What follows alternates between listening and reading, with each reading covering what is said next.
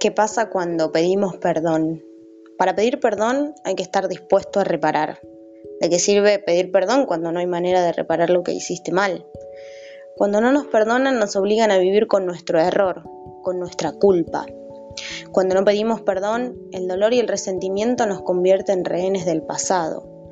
Pero primero debemos aplicarlo a nosotros mismos. Auto perdón y autorreconciliación. Recién cuando nos hacemos responsables de lo que hacemos, ahí se puede empezar a construir algo distinto. El perdón no siempre es espontáneo, porque nuestra capacidad de amar, perdonar es amar, es limitada, pero no así para Dios.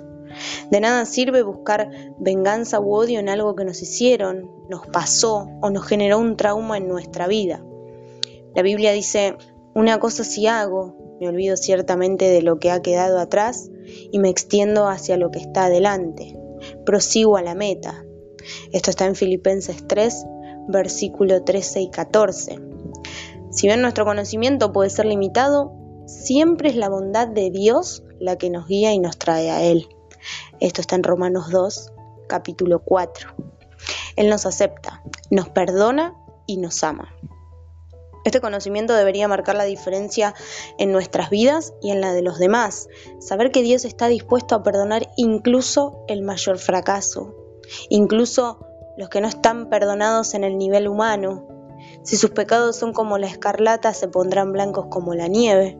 Si son rojos como el carmesí, se pondrán blancos como la lana.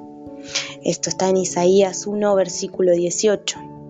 Entonces, para recibir el perdón y la reconciliación con Dios, también debemos perdonar a los demás, porque ayuda a nuestro proceso de sanarnos. Y te pregunto, ¿vos ya decidiste volver al Padre?